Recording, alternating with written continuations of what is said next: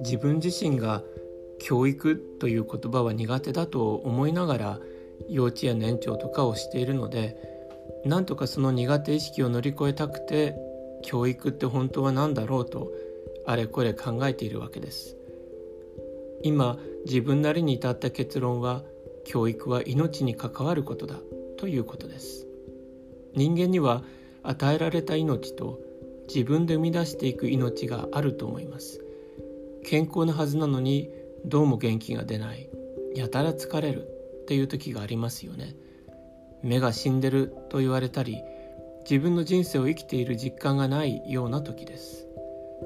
それは与えられた命を生きてはいるけれど自分で新しい命を生み出せていない状態だと思うのです。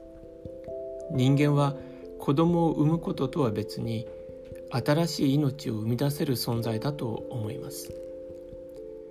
それは自分以外のものに熱心に夢中になって関わる時です。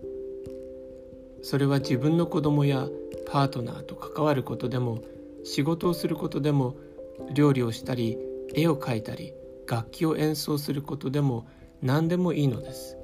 いわば我を忘れて何かに取り組んでいる時その事柄や関係性が生きてくるのを実感することができます。生きた仕事とか生き生きとした関係と言ったりします。それは一人一人の人間が生み出す新しい命だと思うのです。そしてそれは単なる比喩ではなく私たち自身の人生子どもたちの成長を支えるリアルな力だと思います。